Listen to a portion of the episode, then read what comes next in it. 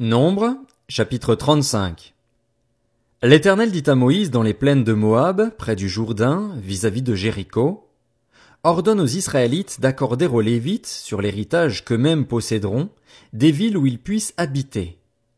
Vous leur donnerez aussi un territoire autour de ces villes.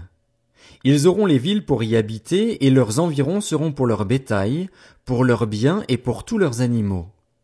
Les environs des villes que vous donnerez aux Lévites s'étendront sur cinq cents mètres à partir du mur de la ville et tout autour. À l'extérieur de la ville, vous mesurerez mille mètres pour le côté est, mille mètres pour le côté sud, mille mètres pour le côté ouest et mille mètres pour le côté nord. La ville sera au milieu de ce carré. Cela formera leur territoire autour des villes. Parmi les villes que vous donnerez aux Lévites, il y aura six villes de refuge, où l'auteur d'un homicide pourra s'enfuir, et quarante-deux autres villes. Total des villes que vous donnerez aux Lévites, quarante-huit villes avec leurs environs.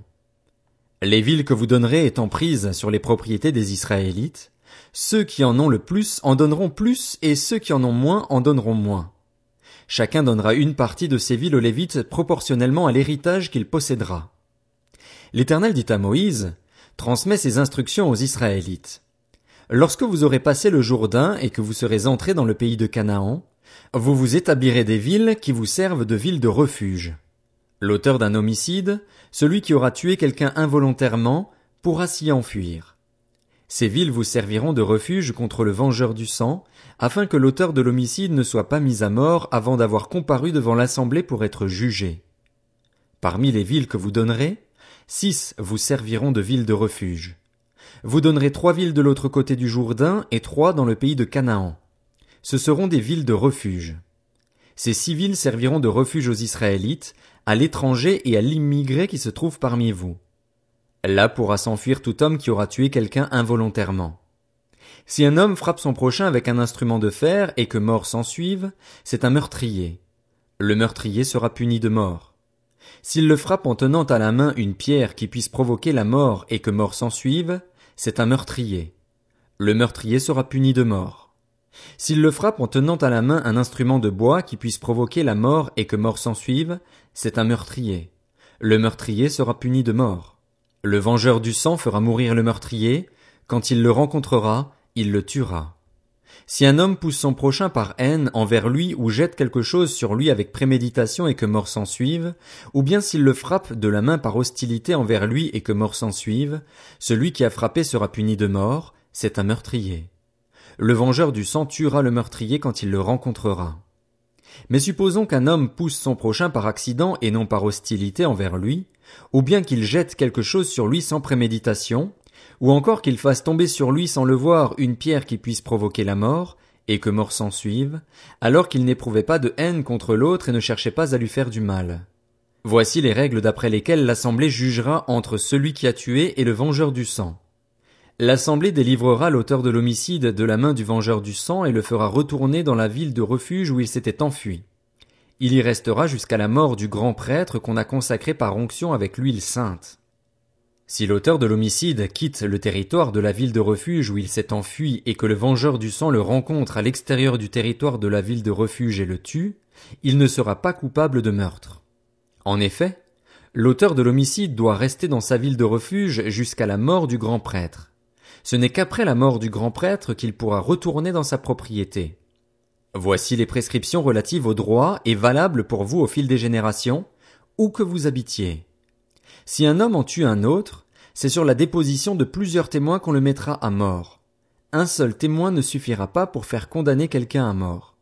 Vous n'accepterez pas de rançon en échange de la vie d'un meurtrier qui mérite la mort, il sera puni de mort.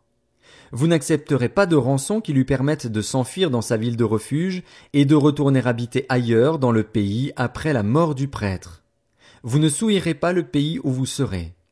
En effet, le sang souille le pays, la seule façon pour le pays d'expier le sang qui y sera versé sera de verser le sang du meurtrier. Vous ne rendrez pas impur le pays où vous allez vous installer et au milieu duquel j'habiterai, car je suis l'Éternel, qui habite au milieu des Israélites. Nombre, chapitre 36. Les chefs de famille des clans issus de Galaad, fils de Makir et petit-fils de Manassé, qui faisaient partie des clans des descendants de Joseph, s'approchèrent et parlèrent devant Moïse et devant les princes, les chefs de famille des Israélites. Ils dirent, L'Éternel t'a ordonné, Seigneur, de donner par tirage au sort le pays en héritage aux Israélites. Seigneur, tu as aussi reçu de l'Éternel l'ordre de donner l'héritage de Tselopshad, notre frère, à ses filles. Cependant, si elles se marient à un membre d'une autre tribu des Israélites, leur héritage sera retiré de l'héritage de nos ancêtres et ajouté à celui de la tribu à laquelle elles appartiendront. Ainsi l'héritage qui nous est attribué par tirage au sort sera diminué. Et quand viendra le moment du jubilé pour les Israélites, leur héritage sera ajouté à celui de la tribu à laquelle elles appartiendront, et il sera retiré de celui de la tribu de nos ancêtres. Sur l'ordre de l'Éternel, Moïse transmit aux Israélites les instructions suivantes. La tribu des descendants de Joseph a raison. Voici ce que l'Éternel leur donne au sujet des filles de Tselopshad. Elles pourront se marier à qui elles voudront, pourvu que ce soit dans un clan de la tribu de leur père. Aucun héritage parmi les Israélites ne passera d'une tribu à une autre, au contraire, les Israélites s'attacheront chacun à l'héritage de la tribu de ses ancêtres. Et toute fille qui posséderait un héritage dans les tribus des Israélites se mariera à un membre d'un clan de la tribu de son père, afin que les Israélites possèdent chacun l'héritage de leurs ancêtres. Aucun héritage ne passera d'une tribu à une autre, les tribus des Israélites s'attacheront chacune à son héritage. Les filles de Tselofshad se conformèrent à l'ordre que l'Éternel avait donné à Moïse. Machla, Tirsta, Hogla, Milka et Noah, filles de Tselofshad, épousèrent les fils de leurs oncles. Elles se marièrent dans les clans des descendants de Manassé, fils de Joseph, et leur héritage resta dans la tribu à laquelle appartenait le clan de leur père. Tels sont les commandements et les règles que l'Éternel donna aux Israélites par l'intermédiaire de Moïse dans les plaines de Moab, près du Jourdain, vis-à-vis de Jéricho. Deutéronome, chapitre 1 Voici les paroles que Moïse adressa à tout Israël de l'autre côté du Jourdain, dans le désert, dans la plaine qui se trouve vis-à-vis de Suf, entre Paran, Tophel, Laban, Hatzeroth et Dizahab. Il y a onze journées de marche depuis Horeb jusqu'à Kades Barnea en passant par la région montagneuse de Séhir. Au cours de la quarantième année après la sortie d'Égypte, le premier jour du onzième mois, Moïse parla aux Israélites conformément à tout ce que l'Éternel lui avait ordonné de leur dire. C'était après ses victoires contre Sion, le roi des Amoréens qui habitait à Hesbon, et contre Og, le roi du Basan qui habitait à Astaroth et à Édréi.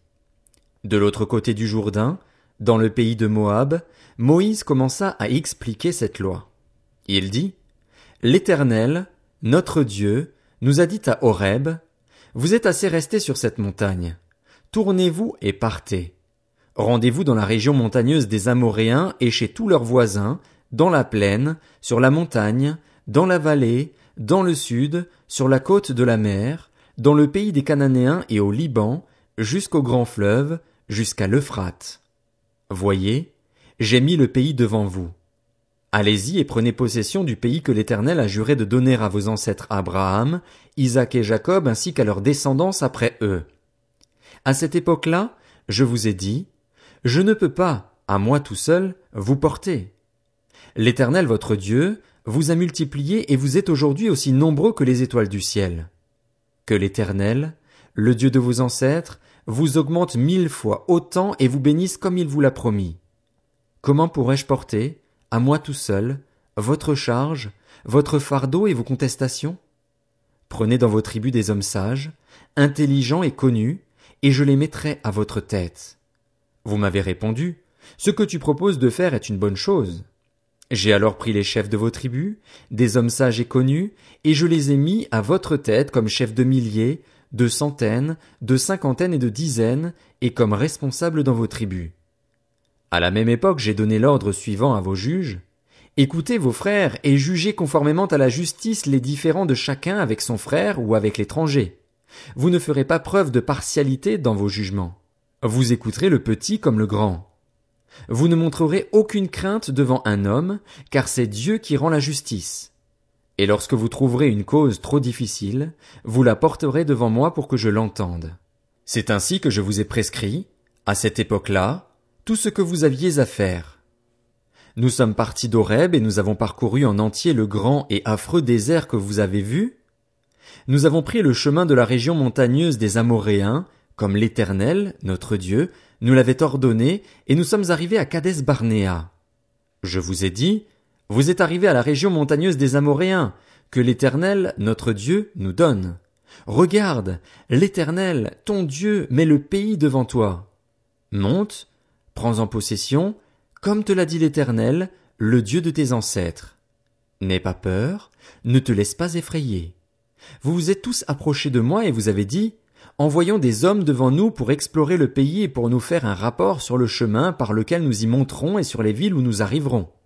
Cet avis m'a paru bon et j'ai pris douze hommes parmi vous, un par tribu.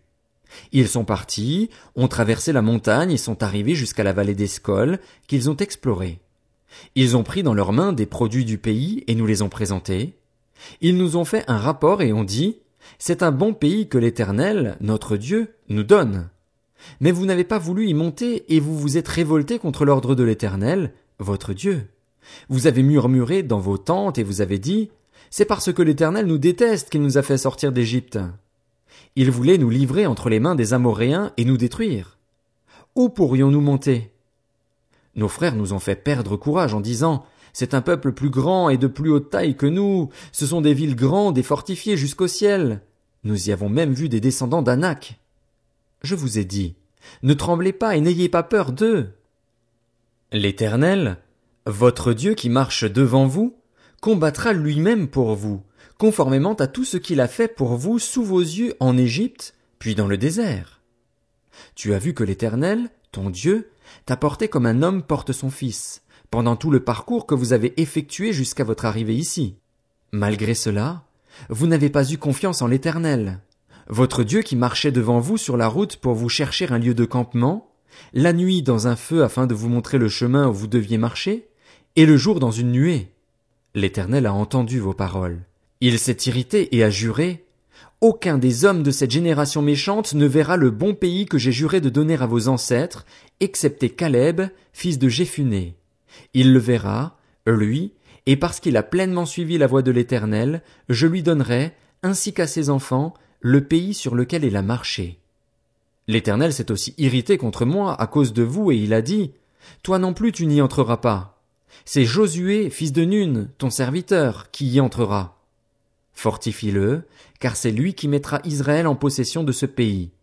Ce sont vos petits-enfants, eux dont vous avez dit qu'ils deviendraient une proie, vos fils, qui ne connaissent aujourd'hui ni le bien ni le mal, ce sont eux qui y entreront, c'est à eux que je le donnerai et ce sont eux qui le posséderont.